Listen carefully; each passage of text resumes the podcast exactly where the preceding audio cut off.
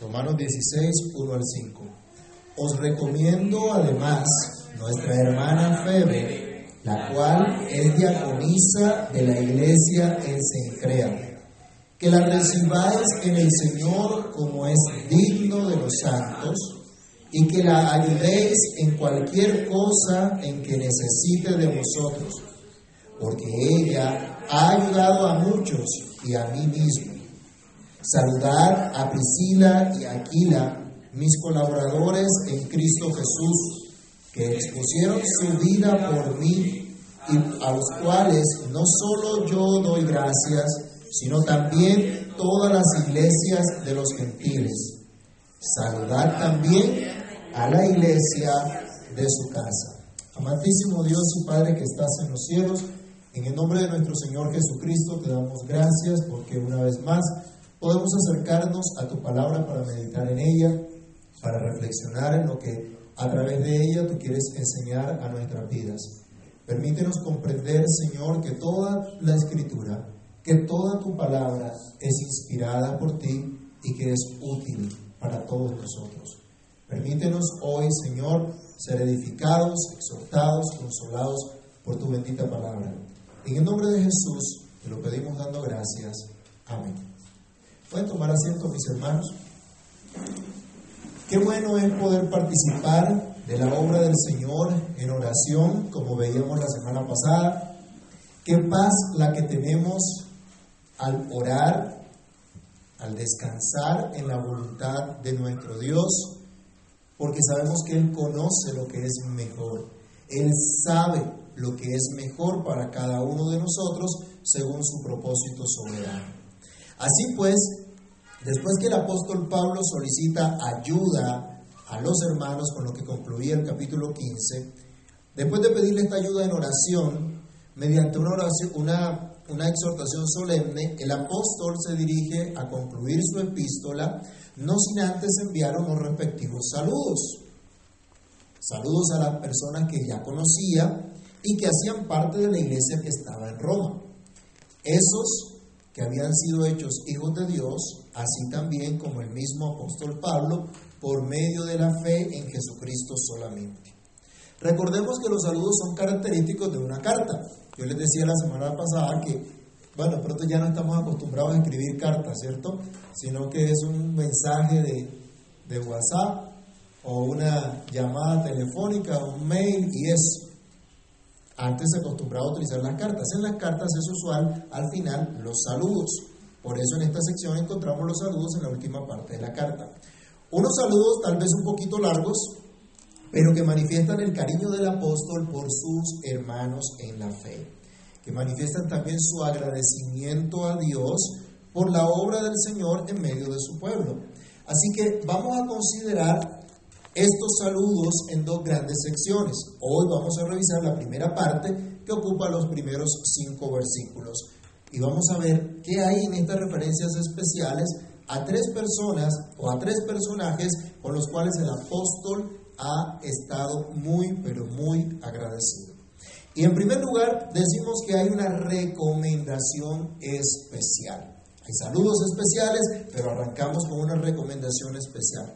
Justo antes de enviar los saludos especiales, Pablo presenta ante los hermanos de la iglesia de Roma a quien muy seguramente era la portadora de la carta. Esta era su hermana Febe, cuyo nombre significa brillante o radiante que si bien era común este nombre entre los paganos, corresponde al nombre de una verdadera creyente, corresponde al nombre de una mujer transformada por la gracia de Dios.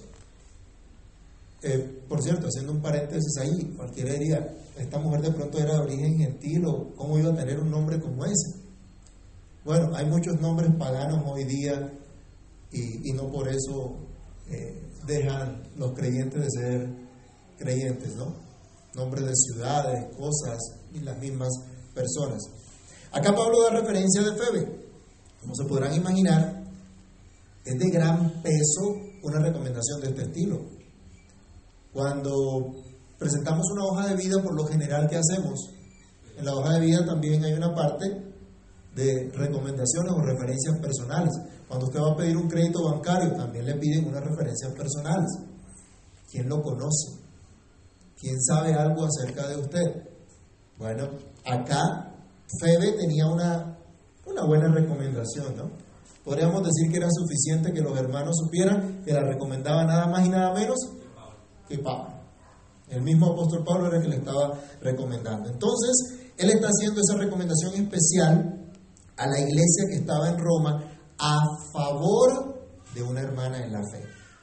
Pablo es un hombre que ha servido a Dios, un hombre que ha servido a su iglesia y que acaba de pedir que oren por él para que pueda continuar con su buen servicio al Señor, para que pueda continuar con sus planes misioneros. Les dice ahora a los hermanos, os recomiendo además, aparte de pedirles que oren por mí, aparte de lo que ya les ha comunicado, les dice, les recomiendo además a nuestra hermana Fede, la cual es diaconisa de la iglesia en Sencrea. En otros, otras versiones se encuentra Sencreas, con ese al final. Pablo identifica a esta hermana, a esta mujer Fede, como una hermana en común. Era hermana de los que estaban en Roma y era hermana también de Pablo en la fe.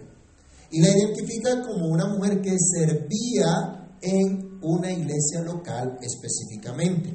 Febe, así como los hermanos que estaban en Roma, eran verdadero, era verdadera cristiana.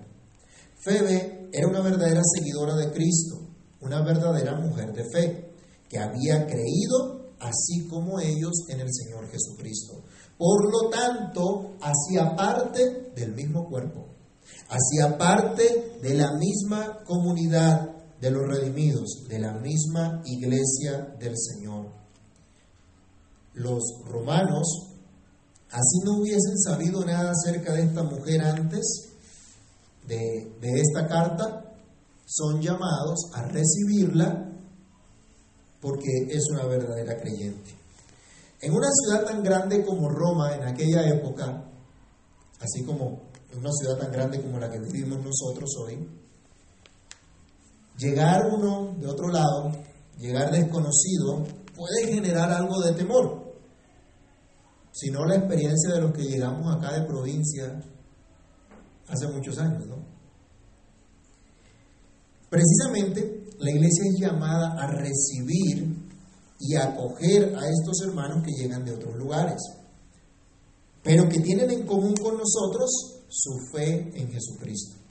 Siendo yo un jovencito de 17, venido de provincia, fue una pequeña congregación, en su mayoría de ancianos, que me acogió como parte de ellos, como parte del cuerpo de Cristo. Años más tarde comencé a servir entre ellos como pastor. Somos un cuerpo, mis hermanos. Somos una gran familia por creer en Cristo Jesús, por pertenecer a nuestro Señor y Salvador, por haber rendido nuestra vida al Dios creador, sustentador de todas las cosas. Pablo está recomendando aquí a la hermana Febe, tal vez una servidora de la iglesia que estaba en un puerto que hacía parte de la ciudad de Corinto. Ese puerto se llamaba Sencrea. Era el mismo que había utilizado Pablo como salida a sus viajes misioneros. En Hechos 18 y 18 encontramos una referencia a esta. La traducción diaconisa se ha vuelto problemática para algunas iglesias, pero se refiere simplemente al hecho de que esta mujer apoyaba con su servicio a la iglesia local de Sencrea, a los hermanos que así lo requerían, incluso al mismo Pablo. Aunque algunos corren a usar este versículo como, como un sustento para justificar el ministerio público de las mujeres como oficiales de la iglesia, no constituye en realidad una evidencia de la violación de la enseñanza clara de las escrituras respecto al papel que ocupa el varón y la mujer dentro de la iglesia encargando de manera exclusiva al Señor la oficialidad de la iglesia, la enseñanza oficial de la iglesia a los varones, a los ancianos, a los diáconos de la iglesia.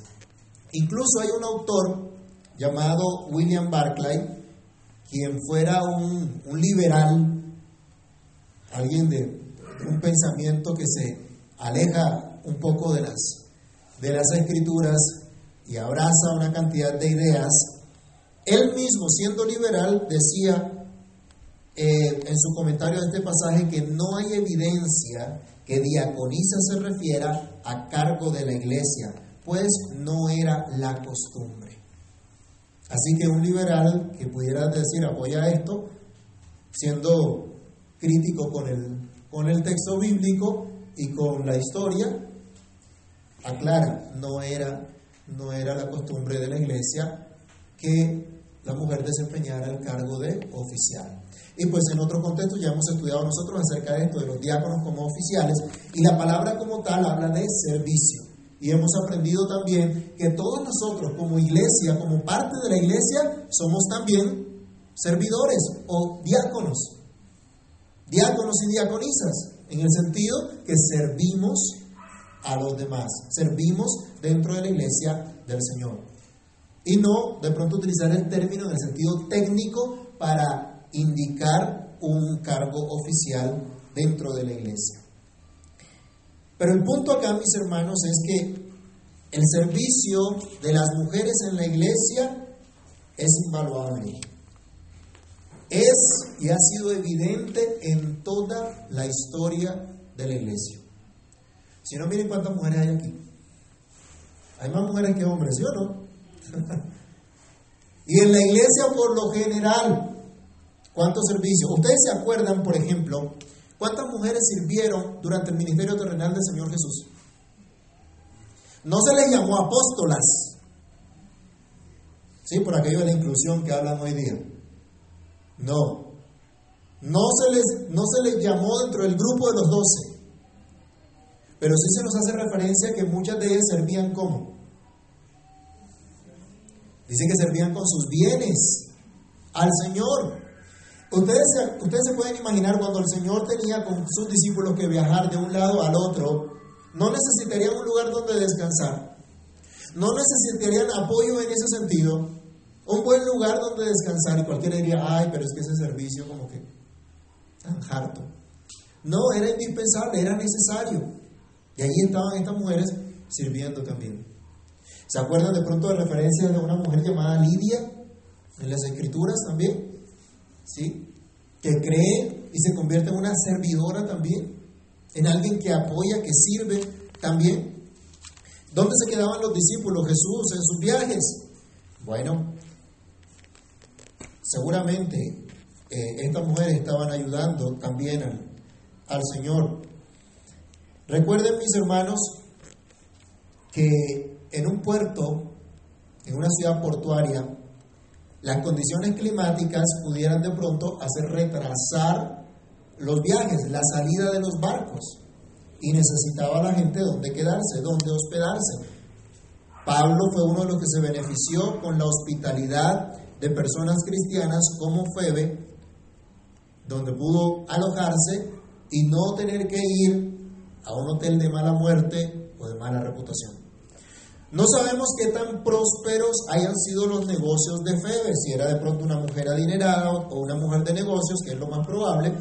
Lo que sí sabemos es que esta mujer estaba dispuesta a colocar sus recursos al servicio de los hermanos que así lo necesitaban.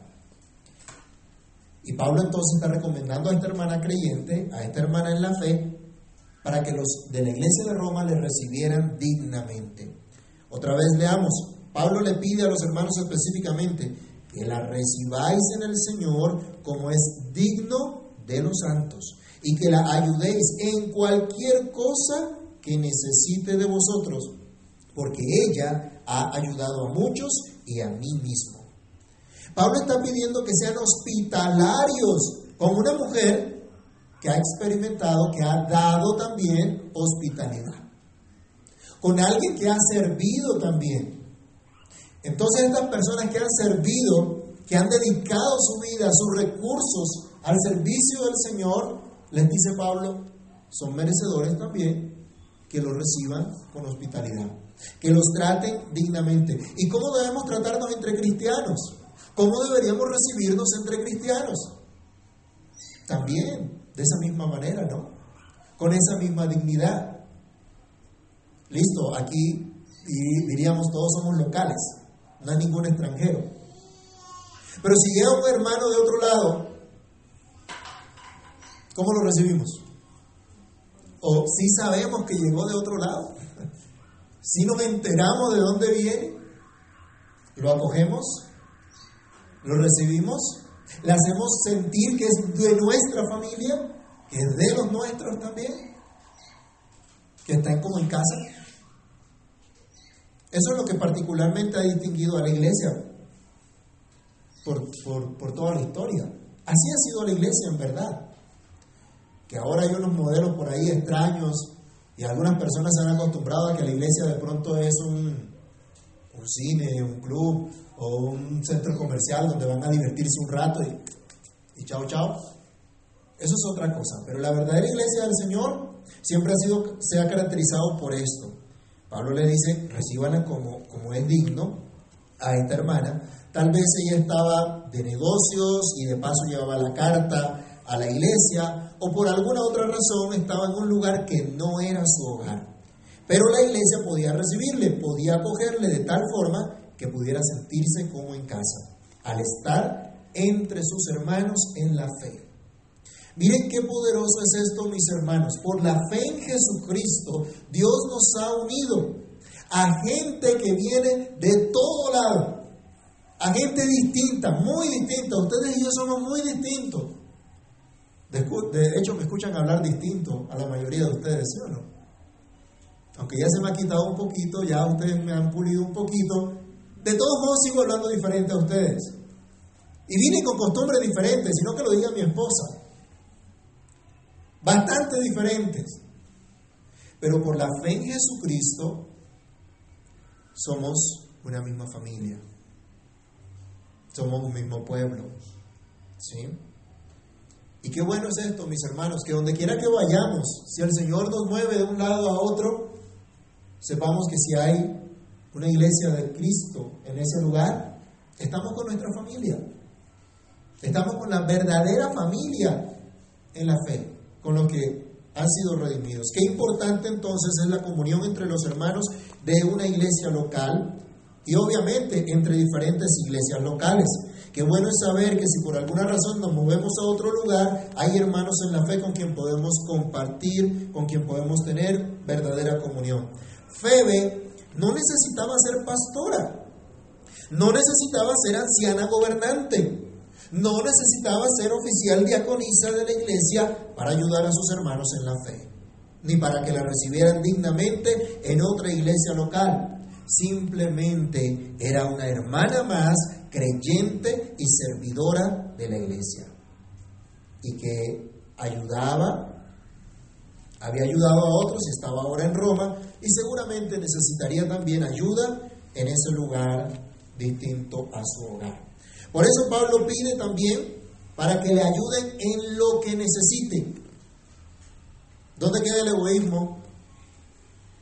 Si miramos esta frase, si miramos esto que pide Pablo, en lo que la hermana necesite, ayúdenle. Uy, sí, ¿cómo no? Diríamos nosotros de pronto, ¿no? Si yo necesito que me ayuden, ¿qué voy a ayudar a otro? No, esa no fue la actitud que, que Pablo estaba promoviendo. Él decía a la iglesia, ustedes están en esa capacidad. Él instruye a los hermanos a que apoyen a esta hermana en esta ciudad en las cosas que fueren necesarias. Ya sea que tuviera, eh, que Febe tuviera los recursos económicos para permanecer allí o no, ya sea que tuviera familiares para recibirla allí o no, la actitud de la iglesia debía ser de apertura y hospitalidad.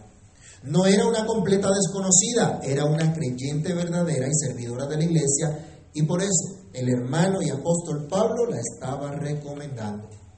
Hace muchos años en las iglesias era indispensable, si un creyente se trasladaba de una ciudad a otra, llevar su carta de recomendación pastoral, una forma de identificar y poder apoyar a los hermanos que en verdad no son. De hecho, nuestro libro de orden como iglesia reformada contempla el traslado de membresía cuando un creyente debe mudarse a otro lugar. Febe llevaba su carta de recomendación y la iglesia debía acogerle y apoyarle en lo que fuera necesario. La ayuda y hospitalidad entre los cristianos ha sido constante, no solo en el primer siglo, sino en toda época. Aplica también hoy para nosotros. En segundo lugar, vemos unos saludos a grandes colaboradores.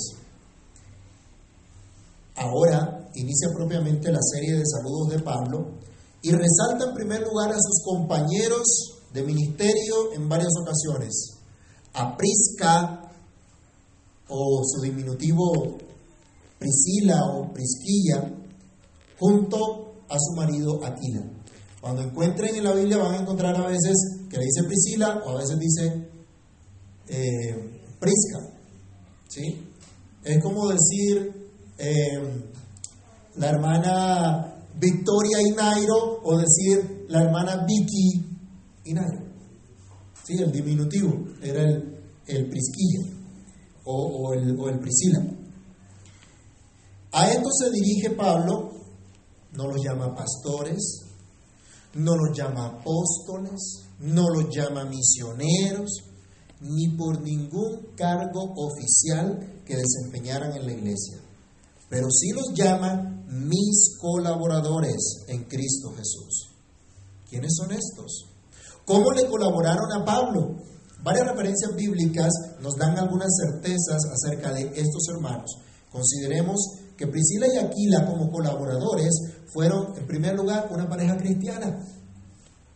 Sencillo. Una pareja cristiana. Unos esposos cristianos. Qué interesante. Vámonos a Hechos capítulo 18 y vamos a leer del versículo 1 al versículo 3. Aquí se nos señala quiénes eran y de dónde venían, a qué se dedicaban inicialmente. Hechos 18 del 1 al 3. Después de estas cosas, Pablo salió de Atenas y fue a Corinto. Y halló a un judío llamado Aquila, natural de Ponto, recién venido de Italia con Priscila su mujer, por, por cuanto Claudio había mandado que todos los judíos saliesen de Roma. Ok, se nos dice entonces que él, eh, Aquila, ¿era de dónde? Era judío en Italia. Era judío, pero ¿de dónde era? ¿De dónde era? ¿De dónde era? Del Ponto, dice allí, una región de Asia Menor, del Ponto. Era originario de allí, pero venía de dónde? De Italia. ¿Por qué razón? ¿Por qué razón venían de Italia a Corinto? De tarea busquen el mapa dónde queda Italia, dónde queda Corinto y miren el trayecto que tuvieron que, recorrer. ¿Por qué, ¿Por qué venían de Italia a Corinto? Acabamos de leerlo, hermano. Vamos a hacer el ejercicio aquí.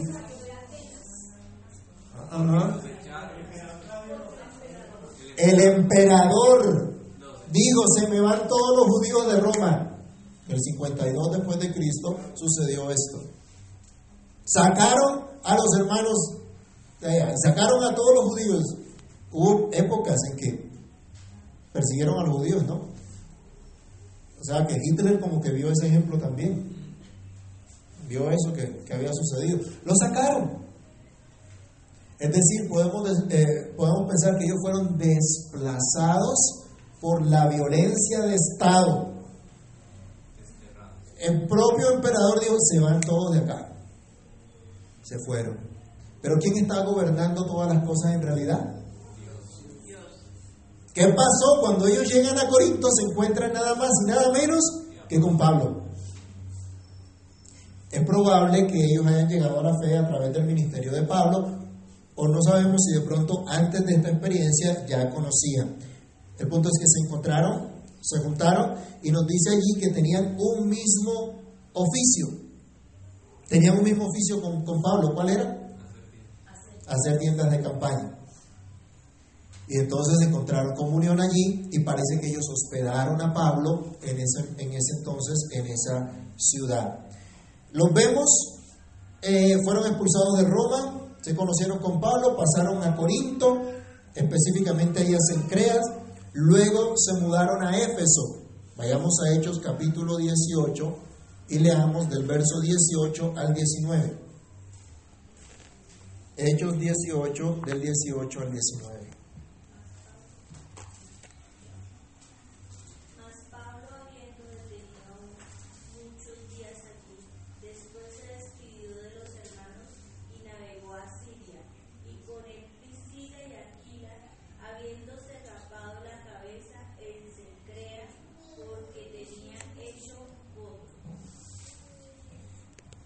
Se, se- se- fueron con él a Éfeso también.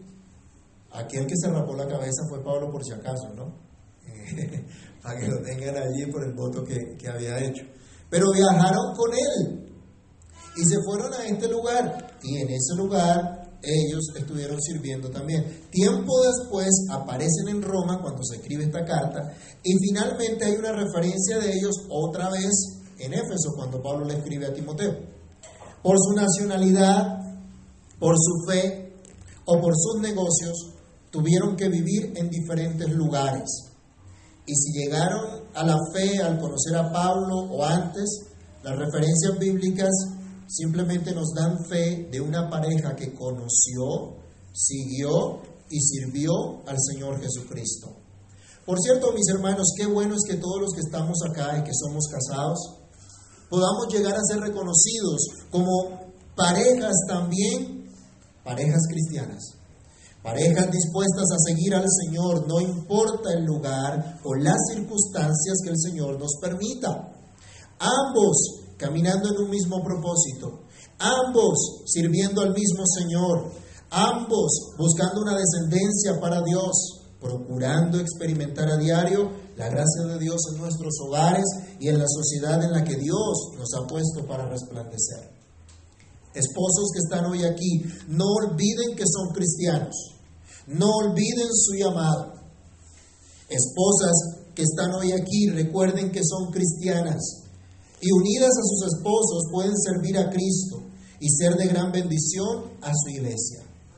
Los solteros, si el Señor les permite formar un hogar, no será cualquier hogar. Ha de ser un hogar cristiano que honre a su Señor y Salvador, que proclame a Cristo y que sirva a su iglesia, como lo hicieron Priscila y Aquila. Ser una pareja comprometida en servir. Esta pareja acogió a Pablo en Corinto, luego viajó con él a Éfeso y estando allá sirvieron al Señor. Y ayudaron incluso a un hombre elocuente, poderoso en las escrituras, a conocer más exactamente el camino del Señor. Leamos Hechos 18, del verso 24 al 28. Llegó entonces a Éfeso un judío llamado Apolos, natural de Alejandría, varón elocuente, poderoso en las escrituras. Este había sido instruido en el camino del Señor, y siendo de espíritu fervoroso, hablaba y enseñaba diligentemente lo concerniente al Señor, aunque solamente conocía el bautismo de Juan. Comenzó a hablar con denuedo en la sinagoga, pero le oyeron Priscila y Aquila, y le tomaron aparte y le expusieron más exactamente el camino de Dios. Qué interesante, ¿no? Y qué buen ejemplo. Este hombre era muy elocuente, pero le faltaba conocer más exactamente acerca de la obra de Cristo, acerca de la revelación de Cristo. ¿Y qué hicieron esta pareja? Levantaron la mano en el culto y dijeron, no, no, no, no, no, eso no es así, espérate ahí un momento. Te voy a decir cómo es que son las cosas. No. Dice que después lo llevan a la casa, seguramente hubo... ¿Qué, qué, creen que habría si hubiéramos sido nosotros? Un tintico, una huepanela, una comidita y le hablaron más exactamente el camino del Señor. Lo ayudaron, lo encaminaron para que pudiera ser más efectivo todavía. Qué gran ejemplo el que vemos en esta pareja, mis hermanos. Y cuánta confianza la que Pablo podía tener en estos hermanos como colaboradores, por ser gente que amaba profundamente a Cristo, así como Él, y que también amaban profundamente a la iglesia, así como Él. Estos tres hermanos, Pablo, Aquila y Priscila, se identificaron en su servicio a Cristo, en su amor por Cristo, Dice un comentarista que podemos imaginarnos los ojos aguados de Pablo al enviar sus saludos a esta pareja cristiana. Esta pareja siempre comprometida con su servicio a Cristo. Lo que llevamos algunos años, tal vez recordamos con nostalgia a algunos hermanos que sirvieron hombro a hombro con nosotros en otras circunstancias y a la distancia los recordamos con cariño y deseamos salud también para ellos. Esto era una pareja de colaboradores. Esto eran Priscila y Aquila, colaboradores, gente que laboraba también, que se ponía al lado, que estaba hombro a hombro sirviendo. No importa si estaban en una ciudad o en otra, en donde estuvieran, con los que Dios los colocara, estaban para colaborar, para ponerse de pie al lado de otros, trabajando hombro a hombro. Su casa siempre estuvo abierta a los hermanos y a la iglesia. De hecho, varias veces se menciona la iglesia que se reunía en su casa, ya sea estando en Roma, como en esta oportunidad a la que Pablo se refiere, o estando en Éfeso. Recordemos 1 Corintios 16, 19. Primera carta del apóstol Pablo a los Corintios, capítulo 16, verso 19. ¿Qué dice? Las iglesias de Asia os saludan, Aquila y Priscila, con la iglesia que está en su casa. Os saludan en mucho, el, eh, el Señor. Había una iglesia en su casa. Por cierto, la iglesia en ese entonces no tenía, no alquilaba un salón comunal como este para reunirse. No habían edificios para ello. Pablo dice, ahora hace una referencia a estos amigos, a estos colaboradores, que ellos expusieron su vida por mí, decía Pablo, a los cuales no solo yo doy gracias, sino también todas las iglesias de los gentiles. Es conocido que Pablo fue objeto de persecución muchas veces, que tuvo oposición durante su ministerio. Varias veces quisieron matarlo, pero estos colaboradores estuvieron dispuestos a poner su cuello a la orden de las autoridades o de los mismos judíos por apoyar la misión de Pablo, para que el Evangelio pudiera seguir siendo anunciado. No les dio temor pertenecer a esta grande empresa. Cuán agradecido estaba Pablo y cuán agradecidas estaban las iglesias que beneficiadas con la enseñanza de Pablo fueron bendecidas por la colaboración que prestaron esta pareja de cristianos. Mis hermanos, como dice un viejo himno, no nos dé temor hablar por Cristo, no nos dé temor hacer todo cuanto esté de nuestra parte en nuestro servicio al Señor.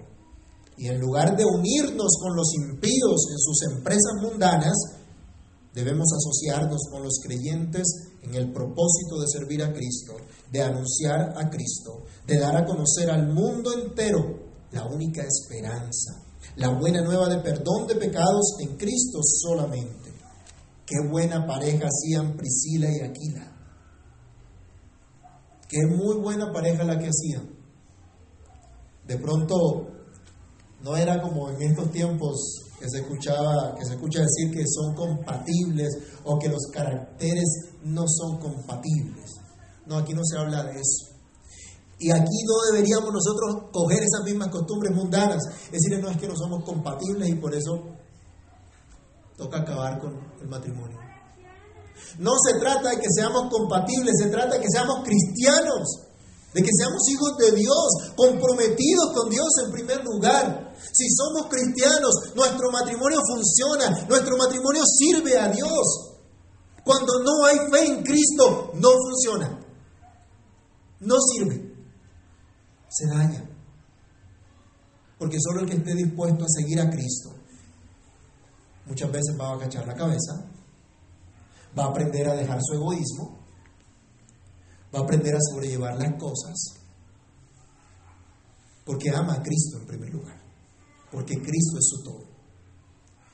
Este es el ejemplo de esta pareja cristiana.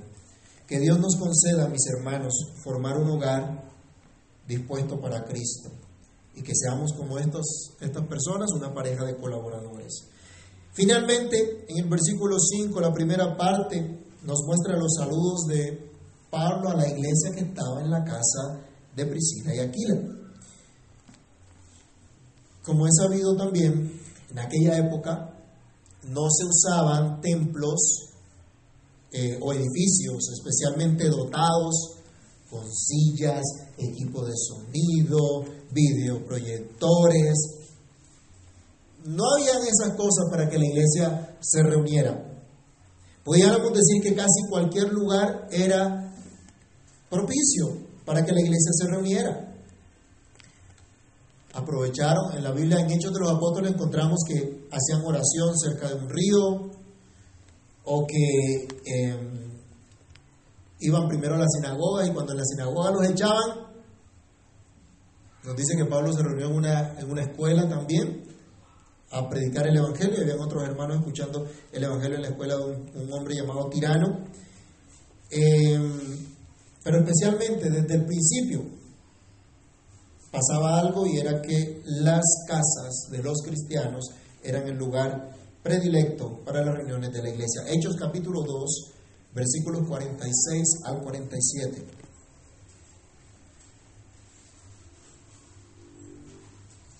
Que dice Hechos 2, 46 al 47. Y perseverando unánimes cada día en templo y partiendo el pan en las casas comían juntos con alegría y sencillez de corazón, alabando a Dios y teniendo favor con todo el pueblo. Y el Señor añadía cada día a la iglesia los que habían de ser salvos. Los judíos, mientras tenían el templo, asistían a la oración en el templo. Pero en la casa partían el pan y participaban del sacramento de la cena. Es lo que veíamos, mantenían esa comunión. Pablo nos dice que en la casa de Aquila y Priscila también había reunión de la iglesia. También Pablo está reconociendo a estos hermanos que se reunían en esa casa. No solo a quien abrió la puerta, sino también a aquellos que participaban de la iglesia, de la asamblea de la iglesia. Gracias a Dios por los recursos que el Señor hoy da, hoy da a su iglesia. Gracias a Dios por los edificios que hoy se pueden utilizar para las reuniones de adoración. Pero qué bueno es aún la, acogida que en un ambiente de un hogar cristiano se puede dar a los que comparten la misma fe y se juntan para adorar a su Señor y Salvador, como sucedía a menudo en casa de Priscila y Aquila. No estoy diciendo que debemos abandonar nuestros lugares de reunión para irnos a las casas, sino que estemos dispuestos a recibir en casa también a los hermanos, no para chismosear, ¿sí? no para echar rulo, no, para eso no, sino para que oremos juntos, para que podamos tener esos estudios de grupo pequeño, para instruir a los nuevos en la fe, para compartir con ellos en el Señor, para ayudarnos mutuamente, para aconsejarnos. Por la pandemia nos acostumbramos a los medios virtuales, pero qué bueno es poderse sentar con los hermanos. Cuando nos ha tocado la reunión virtual, el tinto le toca a cada quien hacerlo, ¿sí o no? Y no lo podemos tomar ahí el tinto cara a cara y, compartir y disfrutar y decir que sabroso quedó el tinto. Pero un día como hoy sí lo podemos hacer. Qué bueno. Y qué bueno poderlo hacer también en casa, ¿no? Compartir un café con pan. Tengo una amiga que no, que cuando hace, va a tomar café a la casa, toca con pan porque si no, no, no, no, no, no sirve. Y qué bueno poder hablar con nuestra común, de nuestra común fe, apoyarnos en oración, animarnos unos a otros, aconsejarnos, animarnos a servir más y mejor a nuestro Dios. En conclusión, mis hermanos, hospitalidad entre los cristianos, apoyo mutuo para promover el reino de Dios, apoyo en el ministerio y dones de otros, sirviendo con nuestros dones, con nuestros recursos, es lo que vemos en estos tres personajes que Pablo recomienda y saluda en su carta. Una mujer que ayudó a muchos, una mujer creyente y por lo tanto debía ser recibida y acogida dignamente para la gloria de Dios. Una pareja abnegada, entregada al servicio del Señor, era objeto de gratos recuerdos y especiales deseos de salud, de bendición en el Señor. Miren mis hermanos la obra de Dios en Cristo en los corazones de sus hijos. Los convierte en servidores, los convierte en colaboradores, los convierte en hermanos fieles, amados y recordados. Reconozcamos la obra de Dios en nuestros hermanos y recibámosle como tal. Roguemos que Dios obre también en nuestros corazones para que con sinceridad podamos servir a nuestro Señor y con caluroso afecto podamos servir también a los santos, a los que se dedican, dedican su vida a servir a nuestro Señor y Salvador Jesucristo. Oremos. Bendito Dios, Padre Celestial, en nombre de Jesús te damos gracias por tu palabra, por la instrucción que encontramos en ella aún en estos saludos afectuosos y cariñosos. Te rogamos, Padre mío, que nos concedas el poder experimentar cada día esa obra tuya. Reconocemos que somos incapaces de mostrar ese afecto fraternal si no es por el poder de tu Espíritu obrando en nosotros. Reconocemos que somos incapaces de convertirnos como, como vimos en Aquila y Priscila, en una pareja de colaboradores. Solo tu gracia, Señor, transformando nuestras vidas, quitando nuestro egoísmo, nuestros malos deseos, nos pueden transformar buscando que tu gloria sea manifiesta, que tu nombre eh, sea engrandecido. Ayúdanos, Dios. Ayúdanos, Señor, a entender que tú eres el que nos ha reunido en tu, en tu cuerpo, en tu iglesia. Y por lo tanto debemos recibirnos unos a otros, amarnos en verdad, apoyarnos, ayudarnos en lo que glorifica, en lo que exalta, en lo que engrandece tu santo nombre. Por favor, oh Dios, te pedimos que nos guíes, que nos ayudes y nos permitas ser una comunidad local que experimenta tu gracia, experimenta tu verdad, cada uno en sus propias familias, pero como iglesia y como parte de esta sociedad podamos mostrar esa gracia tuya para que aquellos que no te conocen puedan conocer tu verdad, puedan conocer tu misericordia. Oh Dios, ayúdanos, capacítanos y quieras hacer tu obra en medio de nosotros. En el nombre de Jesús te lo pedimos. Te damos muchas gracias. Amén.